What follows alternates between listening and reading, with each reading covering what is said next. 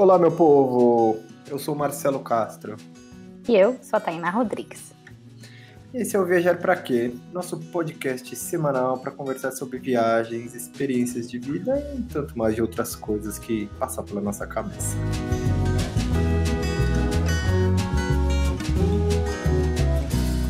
Como estamos no mês de junho, e esse é o mês do orgulho LGBT, decidimos conversar sobre viagens e experiências de vida a partir dessa ótica. Nosso convidado de hoje é publicitário, blogueiro, palestrante internacional e tem um nome chique que eu estou até com um pouco de medo de errar. Rafael Leite, seja muito bem-vindo ao Viajar para Quê? Conta pra gente, quem é você no final do arco-íris? Olá! Nossa, já começa com uma pergunta difícil. uh, eu sou um cara que gosto de viver a vida, eu gosto de, do meu cachorro, eu gosto da minha família, eu gosto de viajar, é o que me alimenta e é um cara que procura tentar fazer a diferença no mundo de alguma maneira. É um super prazer falar com você, Rafa, e obrigado por aceitar o nosso convite para bater esse papo aqui durante esse tempo. Imagino, o prazer, prazer é totalmente meu. Fico muito feliz com o convite. Obrigado vocês dois pelo convite. Agora, eu falei seu nome certo? Falou, falou. É, é, é, o nome, ele vem, a família da Dinamarca, lá eles falam like, mas aqui no Brasil é Lake mesmo. E como de costume, a gente quer deixar esse programa mais com sua cara, né? A cara do, do Rafa. E a gente tô pedindo para você me indicar uma música, uma banda, alguém que você algum artista que você admira para deixar como trilha desse programa? Olha, eu sou um, um, um, fã já de muitos anos de Sandy Júnior, mas... Olha lá, é... tá na... eles voltaram agora, rapaz. Então, tá no hype agora, mas é. para não dizer que é só por hype, né, eu vou, vou mostrar o meu lado B disso. Tem que é, ser raiz aí, Sandy Júnior raiz, então. É, exato, exato. Não, mas na verdade é uma música que, que a Sandy gravou com uma banda que chama Outro Eu. É uma música que chama Ai de Mim, e para mim ela tem muito, além da, da música ser linda, eu gostar muito da música, ela tem muito uma pegada de liberdade e que eu consigo relacionar muito fácil com viagem. Não sei se foi a inspiração por trás da, da música, assim, mas ele fala dessa relação entre de como a viagem te torna livre. Essa foi, essa foi a minha interpretação, pelo menos, da música. Ah, bacana. Sandy é profunda ela, né? É, então, ela, ela gosta de uma coisa mais para dentro, assim, eu gosto é. também, eu sou, eu, na verdade eu sou muito tímido, eu não pareço, assim, né, falo tudo de, de, boa e tal, mas quando é da minha vida eu sou um pouco mais tímido, então eu me identifico um pouco com ela nesse sentido. Então é bom, toca o play nessa música para se abrir, porque aqui vai, vai ter que falar da sua vida. Partiu, vambora. Ai de mim. Sei que um dia eu vou manter, enquanto vou soltar a guarda. Quem lembrar do lado tem, mas é só quem vai e vem estrada. Quem me disse quem eu sou? Aliás, mãe abraçou. De graça é te ter. E para dar o pontapé nesse bate-papo, me diga, viajar para quê, hein, Rafa? Viajar para viver. Eu acho que é um pouco clichê até, né, essa fala, mas é, viajar tira a gente da zona de conforto, coloca a gente em situações em que faz a gente repensar questões da nossa vida, como a gente enxerga situações. Então, acho que viajar para viver, assim, é um combustível mesmo. E, e, me conta, de onde surgiu assim a sua, sua vontade por viajar? Como foi seus primeiros passos no mundo viajante? Me diga. É, eu, quando, quando eu era pequeno, os meus pais eles tinham bastante costume de da gente fazer pequenas viagens assim. Então a gente ia para o interior aqui de São Paulo, fazia ia para hotéis fazenda, né? Então tinha contato com a natureza tinha também um sítio de, de um parente do meu pai que a gente ia todo final de semana para lá, então eu tinha um contato com a natureza muito grande. E esses foram os primeiros passos, assim, mas o clique real, assim, de, de viagem começou uma sementinha lá em 95, eu acho, que foi, foi minha primeira viagem de avião. E naquela época, viajar de avião era um acontecimento, assim, né? E a gente, eu fui para Fortaleza com meu pai e com a minha irmã, E aí depois eu fiquei um tempo sem viajar, foi, teve viagem de formatura e não sei o quê, e aí veio a primeira viagem internacional em 2008 para Buenos Aires, e aí foi, foi legal, porque foi a primeira viagem internacional e foi com um grupo de amigos, é, eu estava com meu ex-namorado também, e a gente estava em oito pessoas no total, então foi uma viagem bastante emblemática, assim, a gente, e meu segundo destino internacional foi já para morar fora. Aí eu já realmente fui mordido pelo bichinho da viagem, me mudei para Londres em 2009, fazendo 10 anos agora. E, e aí lá foi paixão mesmo, assim. Na Europa é muito fácil de você viajar, né? Então é barato, as coisas são perto. E então eu comecei a ver, me comparar com culturas diferentes, descobrir lugares novos, é, conhecer gente de tudo quanto é lugar. Em Londres ainda, que é um né, é super eu chamo de caldeirão do mundo, assim, acho que é onde muita gente, o mundo inteiro se encontra. É, e aí começou a paixão mesmo por viajar, assim, aí foi lá que eu comecei a escrever, por conta dessa viagem de para Londres eu comecei a escrever, né, o meu blog, na época que não tinha redes sociais ainda, não tinha smartphone, então eu escrevi para começar a contar para minha família e aí a paixão veio de vez, aí não consegui mais largar. E nessa essa sua aproveitando que você está falando de Londres e é, nessa sua viagem, que como foi para você esse contato? Vamos por assim dizer que Londres é uma cidade um pouco mais tolerante e aberta à diversidade, né? Do que São Paulo e o Brasil, enfim. Como foi para você esse choque quando você, você, chegou lá? Como que você se sentiu chegando nessa numa realidade totalmente diferente, onde você talvez tinha aparentemente tinha mais liberdade ou tinha sei lá era mais bem recebido. Foi foi um choque assim. Eu fui na época eu fui para lá com com o meu ex namorado né?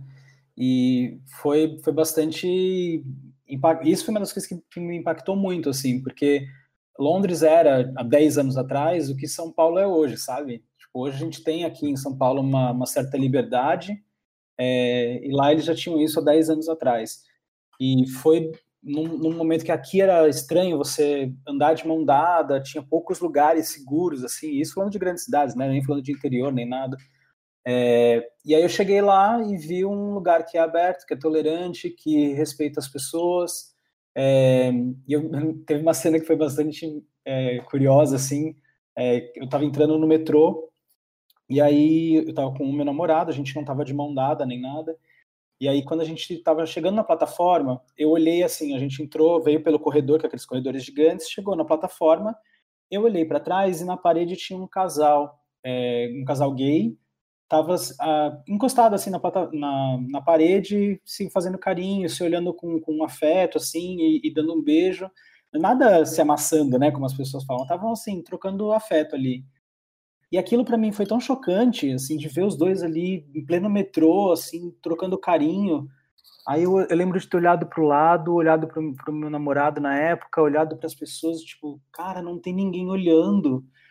E aí foi, foi foda, até né? eu percebi que eu era preconceituoso, não que eu era preconceituoso, mas que eu tinha vindo de uma sociedade né, preconceituosa Sim. e nossa, ninguém vai falar nada que eles estão se beijando, que, que loucura, né? É tão natural, né, pra gente quando a gente nasce num, num meio que quando a gente se depara com o diferente, a gente se assusta, né? Ainda mais, é.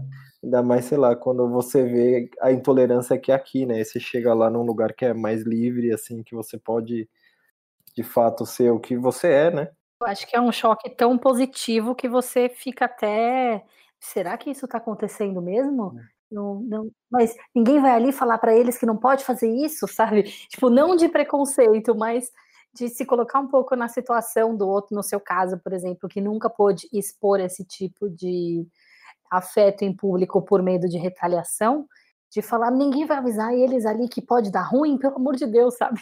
É, é deu, um, deu, deu, um desespero alheio, assim, dele falou assim, ai gente, eles estão correndo perigo, pelo amor de Deus, alguém faz alguma coisa. Mas, mas é muito isso mesmo, assim. Sabe que, aliás, esse é um dos motivos que eu acho é, uma das coisas que fez é, os gays serem tão. Estou falando especificamente dos gays, mas isso vale para o resto da comunidade LGBT também, né, para as outras letras, mas falo dos gays porque é a minha experiência. É, de, de viajar tanto, sabe? A sensação que eu tive quando eu fui para Londres essa primeira vez, é, e acho que a sensação que muitas pessoas têm é de tipo assim: aqui eu estou me escondendo, eu tenho que me preocupar com o que minha família vai achar, com o que meus amigos vão achar, com o pessoal do trabalho vai achar. Quando eu viajo, eu sou livre, eu sou a versão mais pura de mim mesmo, sabe? Então eu acho que por essa liberdade que as pessoas sentem em viajar para fora, é, eu acho que isso também foi uma das coisas que estimulou a, a viagem do, dos LGBTs. Que louco, né? Eu acho que, eu, eu acho que super faz sentido no, por conta da, da exatamente de você ser podado, né? Desde a maioria vai das pessoas que são, eles desde criança, eles são podados que não pode ser assim, que isso é feio, tal. Uhum. E aí é louco você parar para pensar que, cara, você precisa viajar para poder você ser quem você é de verdade. E, e aí não é um juízo de valor que o cara não tem sei lá, não tem impulso firme, mas é, é cara, é, é uma opressão tão grande desde cedo que é mais fácil de repente você ir para fora ou ir para, sei lá, ir para um outro lugar para você conseguir ter mais liberdade e aceitar e ser quem você é, sabe? Isso está muito relacionado com o que é, que a gente está falando do que é viagem, né? Tipo de você, acho que todo mundo quando viaja é uma versão mais pura de si mesmo. É, a gente falou de Sandy Júnior, o Júnior falou uma vez numa entrevista é, que ele, quando viajava, aqui ele não podia ser quem ele era, né? Ele não podia sair na rua, fazer as coisas normais, assim. E quando ele viajava, ele era a versão mais pura dele mesmo, porque ele não estava se preocupando com as pessoas olhando para ele ou etc. Então, acho que todo mundo passa por isso em diferentes escalas, mas no caso do LGBT, eu acho que isso é escalonado, sabe? Porque é, fica muito forte isso na sua vida. É verdade. Bom, e você contou que começou a escrever numa era pré-blog. E como surgiu o Viaja Bi? Você disse que abraçou a posição de ativista da diversidade meio sem querer. Como é que é essa coisa aí de de, de repente se ver numa situação que você nem sabia que poderia existir?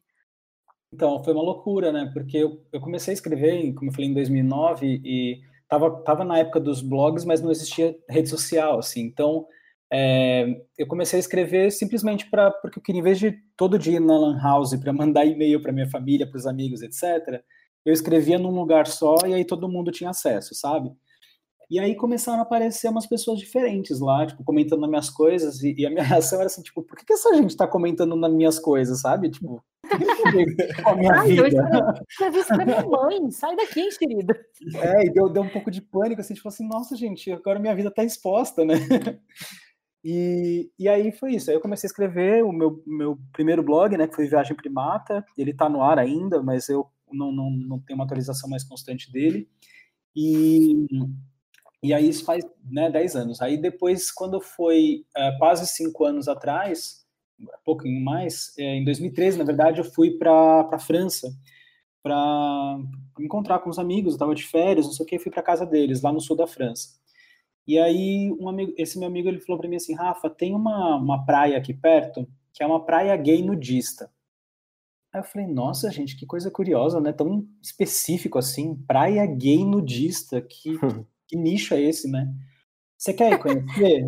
Aí eu falei: Ah, eu quero, né? Tô aqui, já tô viajando aqui de férias na França, vamos lá, vamos para conhecer esse lugar. E aí, no dia, ele não pôde ir. Ele falou, não, mas é super fácil. Você vai aqui, aqui, ali. Eu falei, já vou me perder. Eu não falo francês, já não, não sei, não vou saber chegar lá. Aí eu procurei na, na internet um, um para achar o caminho, né? Ver se eu achava tipo um site que tivesse o caminho e para eu não me perder, eu ia printar a tela e guardava no celular para saber chegar. Só que eu só conseguia achar como chegava na praia em sites pornôs. Então, que era tipo, site assim que, sei lá, o cara colocava porque tinha gay pelado, então era um site pornô, sabe? E foi exatamente por isso que eu, que eu decidi criar o Viajabi, assim, que me deu vontade de criar, porque eu falei, cara, eu queria que as pessoas pudessem descobrir essas coisas, descobrir esses lugares, sem estar necessariamente atrelado à pegação, sem estar necessariamente num site pornográfico, é, ser um, um, site que eu possa abrir na minha casa, do lado da minha mãe, e não vai ter problema, entendeu? E aí, aí que veio a inspiração para criar o Vejabi, eu pensei um pouquinho, falei, putz, será? Porque eu me assumir para mim mesmo foi um passo. Eu me assumir para minha família foi um passo maior, né? família, amigos. Agora, tá publicamente assumido é, é, outra pegada, assim. É, tipo, é, hoje não tanto, né? Mas na época era uma, uma coisa assim fora do comum. Você virou uma vitrine, né? Exato. Eu falei, cara, se o cara digitar meu nome no Google, vai saber que eu sou gay, né? Então será que eu estou preparado para isso? Aí pensei um pouquinho tal, aí resolvi, em 2014 resolvi, como eu falo, tirar o Viajabi do armário e aí começar de fato o trabalho que eu estou fazendo já há quase cinco anos. Então, e aí, a questão do ativismo que você perguntou, é, eu não, não, comecei a escrever sendo ativista nem nada, eu comecei a escrever, tipo, dicas de viagem e com, sob a ótica de um gay, né? Só que com isso, tipo, como o Viaja foi o primeiro blog é, segmentado para turismo LGBT no Brasil, ele ganhou bastante visibilidade logo no começo, assim. Então saiu matéria em vários lugares tal. E, e aí começou uma cobrança, assim, da, das pessoas de... Eu não sabia direito nem o que, que era uma pessoa trans, assim. Eu não sabia o que, que era diferenciar direito orientação sexual de identidade de gênero.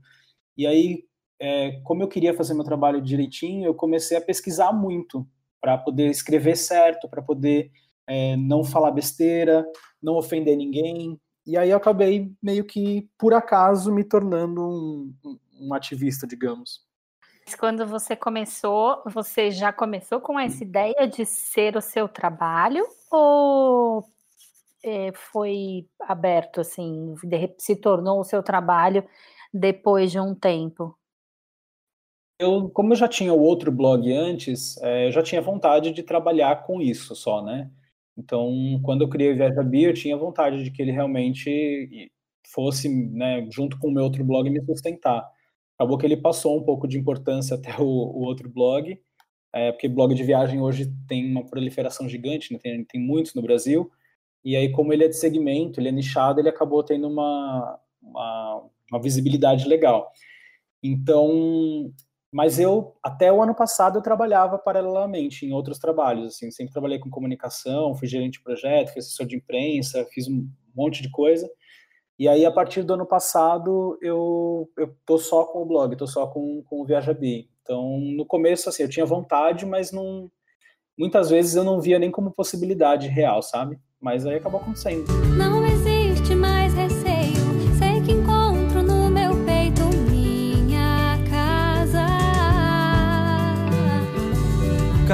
dentro, eu sei, meu bem, qual tesouro em mim mantém. De graça é viver. Você não está nesse trem, você tem que ir além, transcender. E, e o que, que mudou nas suas viagens e na você enxergar o mundo depois que você começou com o Viajabi? Como você foi pioneiro, acabou surgindo uma certa demanda de você atuar mais do que simplesmente no, vai, no universo gay. Você foi se, se jogou para entender como funciona vai, praticamente todo o universo LGBT.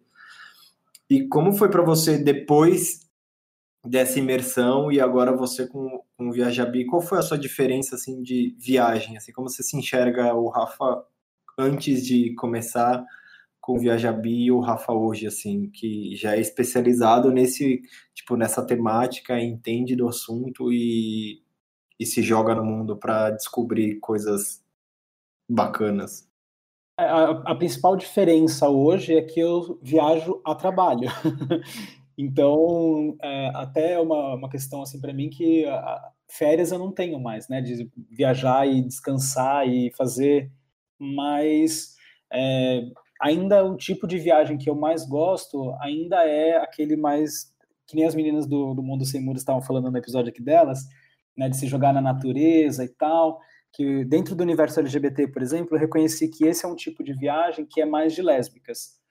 E, Olha, e eu que acho curioso. que é, de ir para a hum. natureza, turismo de aventura, e eu descobri que, na verdade, o meu lado viajante ele é um pouco lésbica. eu, Maravilhoso porque é o que eu mais amo, assim, eu amo me jogar na, no meio da natureza, tá com, com perto de, de, bicho e tal. Mas eu as, as, minhas viagens mudaram porque quando, eu, por exemplo, quando eu viajo ao trabalho, né, sou convidado para algum destino para ir, normalmente os destinos mostram um, um lado diferente, né? Então mostram se relaciona muito também turismo LGBT com turismo de luxo. É, então acabei é, conhecendo um mundo de viagens que eu não conhecia antes, né? Eu adorava ficar é, hospedado em hostel, é, gosto até hoje de conhecer gente e tal, mas aí eu tive a oportunidade de conhecer um outro tipo de turismo, assim, então É, hoje eu entendo bastante desse mercado também, do mercado né, de luxo, high-end, ou o mercado é, mais na média, digamos assim, e, e tem o outro, outra parte que é o que eu gosto mesmo de verdade, que é o, o, o low budget, né? Você ir com, com viajar gastando pouco, viajando barato. E, e aí eu, eu, é uma coisa que eu sempre tento trabalhar também junto com, com as marcas que eu trabalho, enfim, que as pessoas normalmente focam só no, no que é luxo para turismo LGBT. E aí eu falo assim, cara, turismo LGBT não é um segmento, eles são vários segmentos. Então você tem luxo, você tem famílias é, homoafetivas, você tem aventura, você tem os caras que gostam de cruzeiro, você gosta dos que vão para festa, você gosta.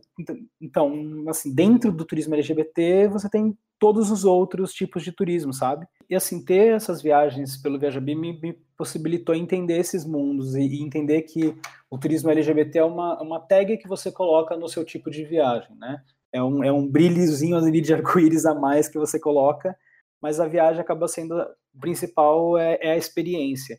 Eu achei que você era super de cidade, sabia? Pelas coisas que eu acompanho. Eu não sei se o fato de você sempre é, é, tá viajando a trabalho e eu acabo acompanhando mais esse lado de trabalho. Parece que uhum. você é super urbano, assim, que, que louco.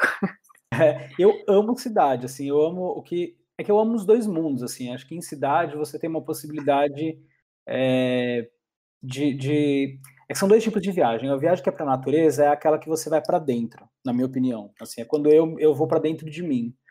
É, as viagens urbanas é aquela que você vai para fora. Então você vai para conhecer pessoas. E pessoas é, é a melhor. É, pessoas são a melhor coisa de, de viagem para mim, assim, que é quando você descobre a cultura, você descobre a gastronomia, tudo através das pessoas. E, e você estava falando do, do, de que as pessoas meio que rotulam como turismo LGBT, pô, na minha cabeça as pessoas enxergam o turismo LGBT como se fosse outra uma coisa do outro mundo, sabe? Como se, sei lá, o, o, o turista LGBT ele não pode ir, sei lá, para ir ficar no meio da natureza, sabe? É como, é como se fosse um turismo, um turismo totalmente diferente de todos os outros turismos que os héteros fazem, sabe? É, é muito engraçado isso. E, e tipo, é o que você falou, é só um, sei lá, uma tag que você coloca no, no sei lá, na sua viagem, não é, não é uma viagem completamente diferente. Evidente que você vai priorizar passar por ambientes onde você vai se sentir mais à vontade, e esses uhum. ambientes são ambientes que são mais é, gay friendly ou LGBT friendly, sabe? E, uhum. e, muita gente não vai nesses lugares aí, mas enfim, não tem nada do outro mundo, sabe? É, e, e, tem uma coisa que é muito perigosa, assim, que, enfim, a gente viu isso recentemente aqui no Brasil, é, de associação direta de turismo LGBT com turismo sexual. Sim. E, e, isso é muito perigoso, porque primeiro porque não é verdade, né? Começa daí que não, não, não, não passa perto.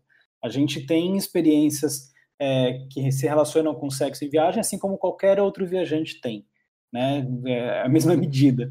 Somos pessoas viajando que estão suscetíveis a acontecer, de, de ter um sexo com alguém é, enquanto viaja, pode acontecer mas não é turismo sexual. Então, é, isso, é, isso é muito preocupante, assim, quando você tem né, um político falando absurdos desse tipo, né, de relacionando o turismo sexual, de vir, né, ficar com as nossas mulheres e no, né, paraíso gay e tal, é, é muito perigoso isso, porque, primeiro que é, é absurdo, né, já começar daí, porque, como eu falei, é um turismo que acaba trazendo muita grana, é, mostra o total desconhecimento assim, né, dos nossos líderes sobre o que é turismo LGBT do, em relação a dinheiro, no momento que a gente está precisando para a economia, e, é, e do que é realmente o turismo LGBT, que na verdade é você fazer uma viagem ser agradável para todo mundo. Então, você investir em turismo LGBT significa que você vai atender melhor todo mundo, não só os LGBTs,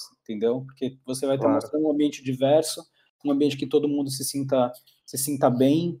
É, tem vários héteros, por exemplo, que gostam de ir em balada gay é, ou balada que seja mais para lésbicas, porque você não vai ter é, as pessoas puxando o cabelo da menina, não vão ter. Mulher, principalmente, né? É, Muita então... mulher prefere muito ir balada LGBT pela questão de, de respeito mesmo, de você estar tá lá para dançar e em balada hétero, isso não ser. É, é inconcebível o macho alfa entender que uma mulher tá na balada para dançar, sabe? Exato. E aí, se você torna um ambiente inclusivo para o público LGBT, naturalmente essa mulher que gosta de, de se sentir bem numa balada gay, ela vai se sentir melhor naquele destino também, entende? Então, acaba transcendendo um pouco, assim. E eu queria saber de você que já viajou aí o mundo todo, assim, onde você sentiu, um lugar que você sentiu muito à vontade e um onde você se sentiu mais complicado, que você teve, as meninas do Mundo Sem Muros comentou com a gente sobre, em um determinado momento elas tiveram que parar e, ó, a gente não vamos ser tão aberta aqui porque a gente sentiu que não vai ser legal, sabe? E lugares que foi bacana para ti e lugares que você teve que se de alguma forma se podar um pouco? Eu, quando comecei a viajar, é, na época lá na, na Europa, eu estava com o meu ex na época, é, só que a gente acabou terminando tal, então a gente não estava mais junto como casal enquanto a gente viajou é, pela Europa, né? A gente estava morando junto, mas não estava mais como casal. Então eu não tive 100% a preocupação de, né, de demonstrar afeto em público e tal, é, mas a Europa, em geral, ela é um pouquinho mais aberta, né? Então você tem uma, uma liberdade um pouquinho maior de, de demonstrar e tal.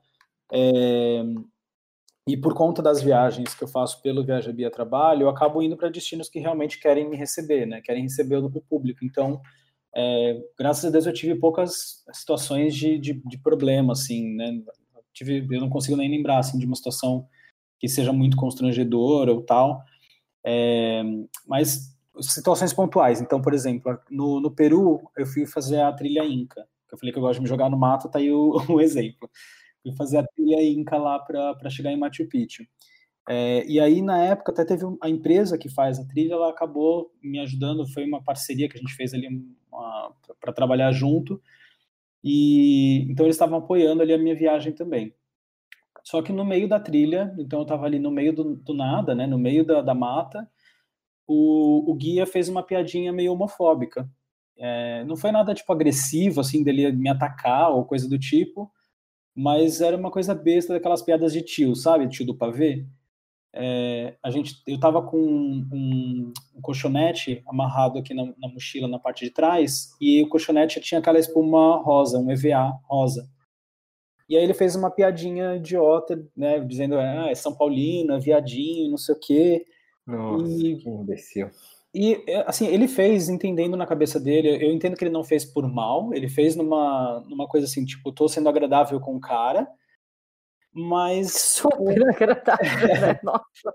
Mas é, é, tipo aquela brincadeira, tipo, de hétero, sabe? De homem hétero, que o Marcelo acho que vai saber é, disso bem. Assim, o hétero faz essas brincadeiras, piadinhas, para criar um clima descontraído e tal. E eu acho que até que a intenção do cara deve ter sido essa, mas o tiro saiu totalmente errado, né? E aí, é, na hora, mesmo eu tendo, eu já tinha o Viajabi, já né, super engajado e tal, na hora eu fiquei sem reação. Porque eu falei, cara, eu tô aqui no meio do mato, com os guias, esse grupo e tal, eu não sei o que, que pode ser se eu se eu, dependendo da forma que eu reagir aqui, o cara pode tornar minha viagem um inferno, né? Aí o que eu fiz, tipo, eu, eu dei uma risadinha amarela, dei uma resposta aqui, né? Tipo, eu, eu mostrei para ele que não tinha nada a ver, mas não, não, não ataquei assim diretamente. Só que aí quando eu voltei, eu fiz um reporte para a empresa, a empresa é, me respondeu falando que ia é, resolver a situação e tal. Aí eu falei para a empresa que eles deram a entender que iam afastar o guia e tal. Eu falei, olha, não é assim que funciona. É, se você quer realmente que a gente se sinta acolhido, não adianta você afastar esse guia. Porque ele, ele vai ficar com mais ódio. Exato. Aí ele vai ter ódio de verdade, assim. É. Ele vai ficar puto tal. Você tem que fazer treinamento. Se vocês me prometerem que vocês vão fazer treinamento para o funcionário de vocês, eu consigo colocar isso, é, esse, esse parecer de vocês no, no post que eu for fazer. E aí foi o que aconteceu. Eles falaram, não, então a gente vai fazer treinamento aqui com eles. São coisas que são difíceis de você conseguir explicar é, o sentimento que você tem para alguém que está numa posição, como vocês falaram, já privilegiada, que de repente é um homem hétero branco cis, né? É difícil você às vezes conseguir explicar, ou, ah, aqui em São Paulo, ah, o casamento LGBT já é legalizado, por que, que você está com medo de andar na rua? Então, é difícil você explicar esse medo que está incutido em você e que fica meio subentendido ali, fica meio velado. É, porque essa pessoa, normalmente, ela não, ela não teve que passar por uma situação dessa, né? De você ser diferente, de você estar tá meio deslocado e você saber que de repente se você agir de uma forma diferente, mesmo que isso seja parte da sua essência, é, pode dar problema. E não, e tá, também não, não sabe nem exatamente o que você falou. O cara, o guia fez supostamente uma piadinha inofensiva, mas o homem hétero, uhum. é, branco, cis, ele não sabe o que é ele ser o alvo da piadinha inofensiva a vida dele inteira. Exato. E aí depois você tem que ouvir isso, ouvir inclusive de, de familiares, de que eu vivo numa bolha. Né? Tipo assim, é, às vezes até vivo mesmo numa bolha para me proteger, porque é, é, bem ruim ficar nesse lugar que você tem que ser alvo da piadinha o tempo todo ou ficar com medo o tempo todo. Então você acaba buscando esses locais seguros. Eu sempre falo que, tipo, eu gostaria muito que o Viaja Bi um dia não fosse necessário, sabe? Que o balada LGBT não fosse necessário. Mas hoje ainda é. Hoje eu não posso viajar para qualquer lugar. Hoje eu não posso segurar a mão de um namorado numa balada qualquer. Então, ainda hoje, esse gueto ele ainda é importante. É, tem lugares, eu fiquei sabendo de uma história recentemente de duas meninas que elas foram para o Catar, é, onde vai, por acaso, acontecer a nossa próxima Copa do Mundo, né? A última foi na Rússia, essa vai ser no Catar. É um país super tolerante, né? Apenas. É, e aí, assim, elas sabiam que lá era bastante problemática essa questão, então elas estavam se controlando super, assim, pegaram um quarto com duas camas para não ter um dar na vista, é, não andavam de mão dada, não trocavam carinho, basicamente voltaram, voltaram para o armário, né, enquanto viajavam. É, mas aconteceu uma coisa, durante a refeição, no jantar, assim, no hotel, elas dividiram uma Coca-Cola. Pegaram uma Coca-Cola e dividiram as duas lá. Durante a noite, bateram na porta do quarto o pessoal do hotel, junto com a polícia, para poder, sei lá que desculpa que eles arranjaram para poder invadir o quarto assim no meio da noite, mas na real era para ver se as duas estavam dormindo juntas. Então, olha que bizarro, que, a que ponto. Que escroto, sabe? né? É. E a sorte das duas é que elas estavam mega cansadas naquele dia, elas chegaram e capotaram cada uma numa cama. Mas imagina se elas tivessem juntado a cama e dormido juntas. São situações que a gente não consegue nem. É, é tão surreal que parece que é mentira, né? Não dá para você imaginar que uma coisa dessa vai acontecer, sabe?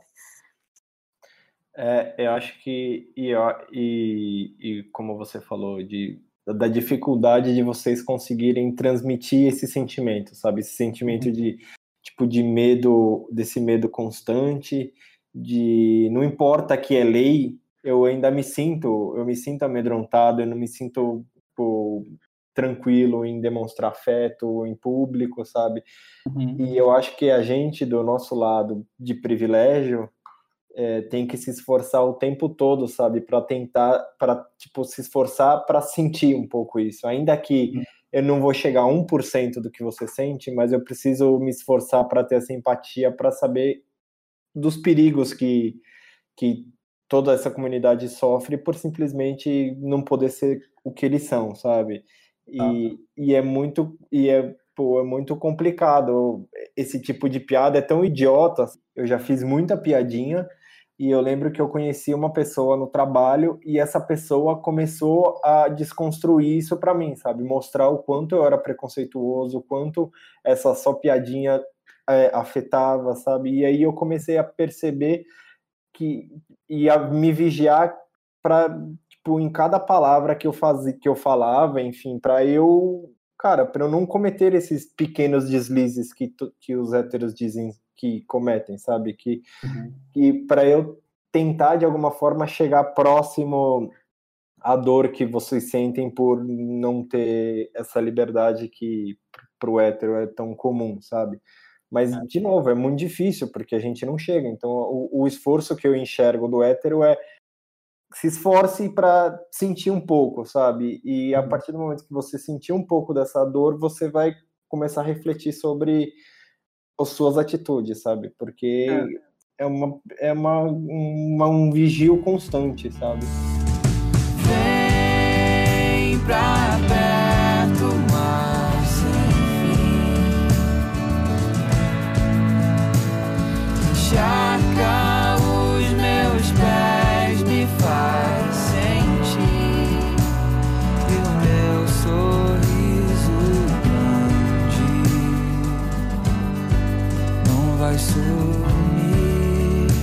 E, e conta conta sobre os lugares bacanas que você se indica e que você foi, que você gostou. Tava falando só dos ruins, assim. É, Fala né? um pouco do, do, do lado positivo, né? da- dos lugares legais. Que você pode ser quem você quiser ser, se você quiser dar pinta, se não quiser, se quiser botar cílio de É. borboleta de drag maravilhosa, você pode pôr.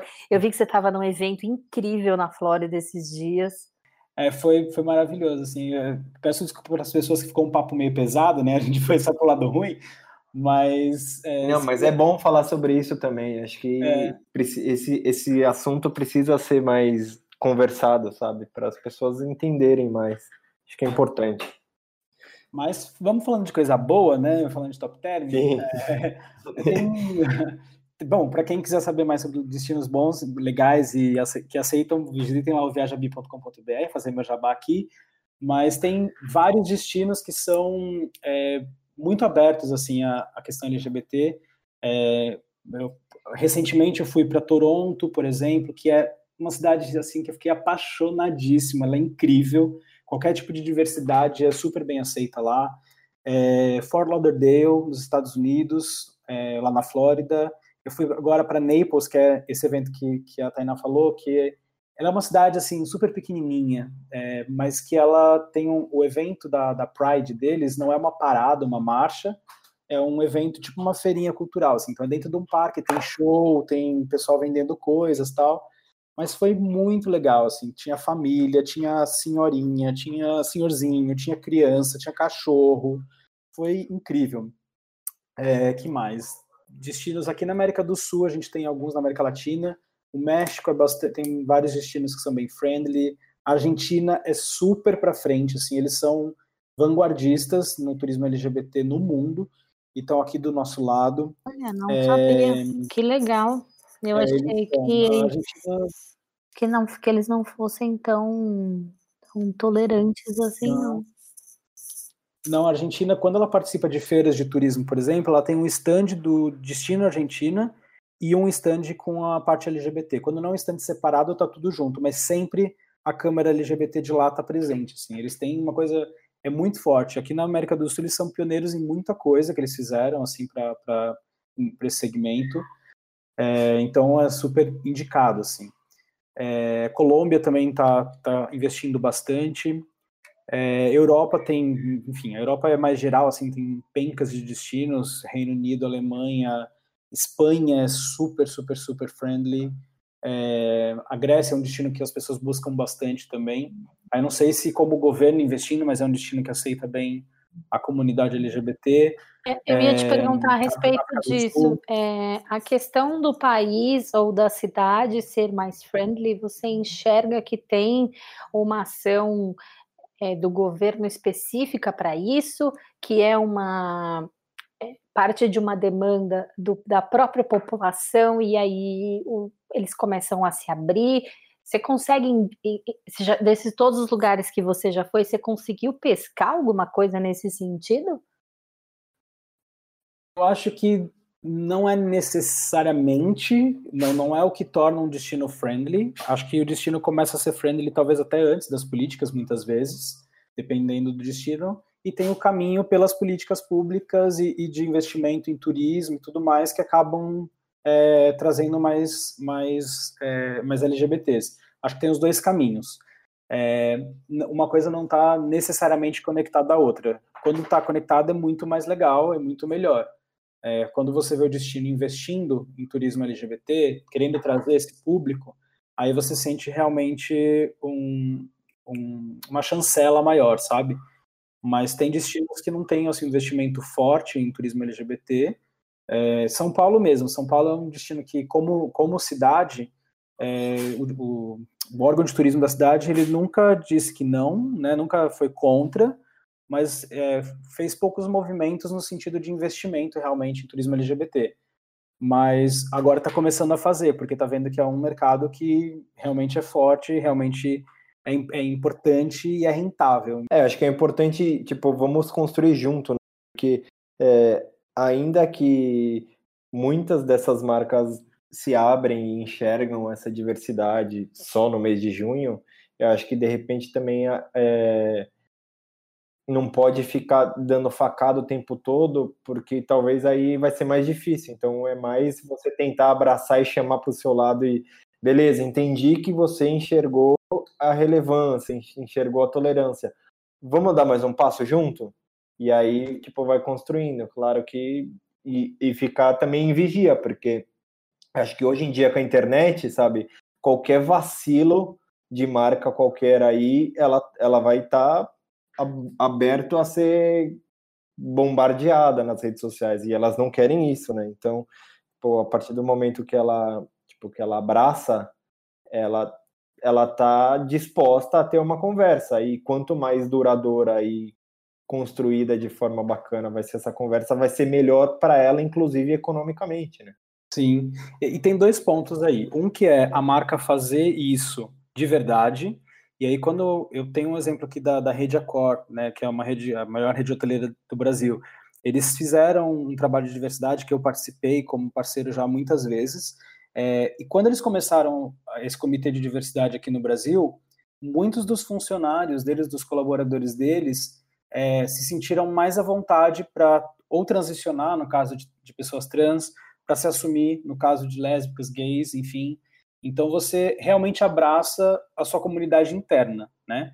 E, e, o outro ponto é, se a marca estiver fazendo isso só pelo pink money, né, só pelo, pelo nosso dinheiro, só para aparecer e, e, achar que é, que é bonitinho, tipo fazer um com sustentabilidade há um tempo atrás, é, as pessoas têm agora um, um aval para poder cobrar. E fala assim, cara, você falou lá que você é a favor da diversidade, mas aqui dentro você tem um funcionário, é, no, seu quadro de funcionários você não, não tem um programa específico para pessoas trans. Então tem uma, uma, cobrança até dos próprios funcionários, entendeu? Ele falou assim, ah, vocês estão fazendo propaganda lá fora, mas aqui para mim vocês não estão fazendo nada, vocês não estão me, me recebendo bem, tem piada preconceituosa, vocês não fazem nada, enfim, então tem abre um diálogo e possibilidade de melhor, entendeu? Eu acho ótimo as marcas se posicionarem. Então, eu tava, eu tava fazendo, tava, quando eu tava fazendo um roteirinho para conversar contigo, me veio na cabeça de fazer uma pergunta, ela pode ser bem tipo de um cara que não entende nada do universo, mas enfim, vamos lá. É, tem alguma, alguma, tipo, algum destino, assim, alguma cidade que você foi e que no estereótipo vai da, da família tradicional, heterossexual, blá, blá, blá, o destino é para uma coisa e para a comunidade LGBT tipo, eles enxergam de uma forma totalmente diferente. Sei lá, um exemplo que, por exemplo, Paris é tudo romântico, clichê, casalzinho bonito, mas de repente, sei lá, a comunidade enxerga Paris como um lugar que tem umas festas bacanas e é para curtir a noite, sabe? Uhum. Tem um, algo meio um é 8, outro é 80 de, de é, da, da, dos LGBTs verem um destino como uma forma diferente.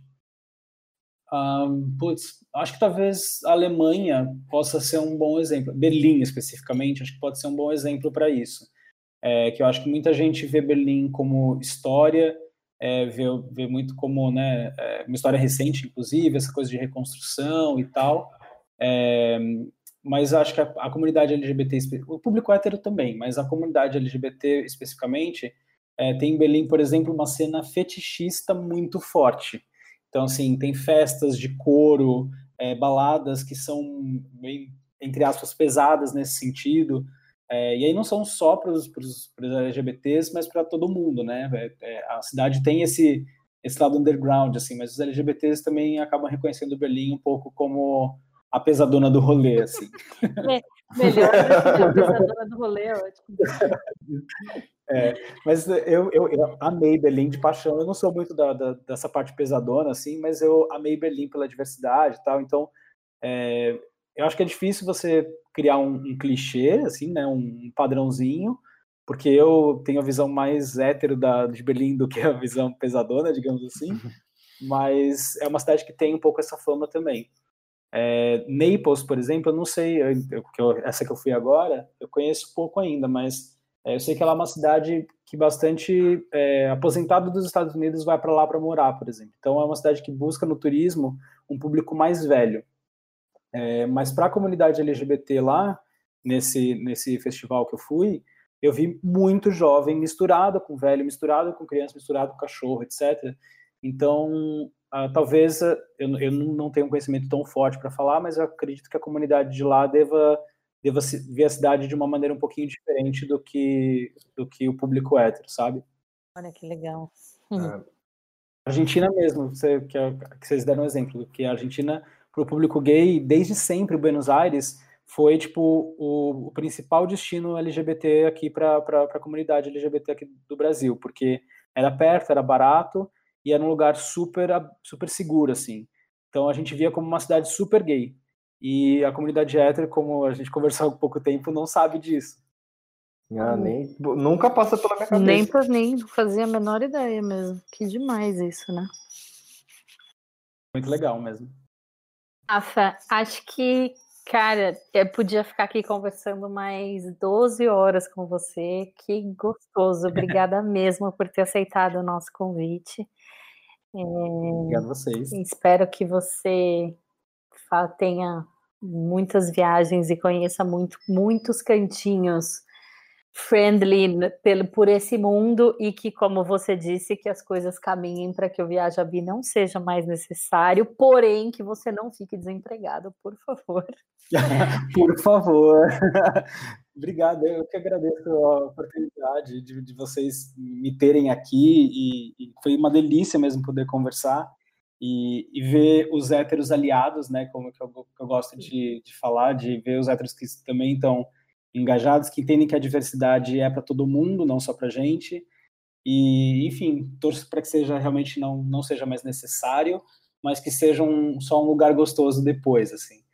E, enfim, aproveitar e convidar todo mundo aí para acompanhar as próximas viagens também. Esse ano vai ter ainda, no final agora de junho, Nova York, vai ter Amsterdã. Estou juntando um grupo para Disney, um grupo LGBT para Disney agora no Halloween. Então, enfim, Diga aí, faça, faça o seu jabá e onde as pessoas podem acompanhar suas aventuras aí pelo mundo. É, bom, eu tô. Meu canal principal é o blog ainda, então é o viajabi.com.br. E em todas as redes, Instagram, Facebook, YouTube, tá tudo como Viajabi. Então, digita Viajabi que você me encontra lá. Eu queria fazer um agradecimento super especial para o meu querido amigo fotógrafo Carl Mesquita, lá de Natal, que pediu encarecidamente para mandar todos os episódios do podcast para ele, que ele estava apenas fazendo o trajeto entre Natal e Pipa. E ele só queria ouvir porque o podcast é nosso, mas ele já estava com uma sensação de, nossa, sério, podcast, acho que eu tô meio velho para isso. E ele simplesmente devorou os primeiros episódios todos, a cada o que acabava, ele me mandava mensagem: "Meu, eu tô amando. Isso é muito legal, que gostoso, parece conversa de boteco". Então, Carl, querido, muito obrigada por todo a sua mensagem de apoio e incentivo e não se sinta velho, meu amigo. Podcast e diversidade é para todo mundo. Um beijo e até Espero que ele goste desse também. com né? certeza. um beijo, gente. Até semana que vem. Tchau. Lembrando que vocês podem encontrar a gente em todas as plataformas de podcast, Spotify, Apple Podcast, eh, Google Podcast, Deezer, Stitcher. E se você ouve por alguma outra que nós não estamos, manda um e-mail para a gente e avisa a gente que nós iremos colocar com muito prazer. Beleza? Obrigadão mais uma vez, Rafa, pela, pelo bate-papo. Valeu, galera. Um abraço e até a próxima.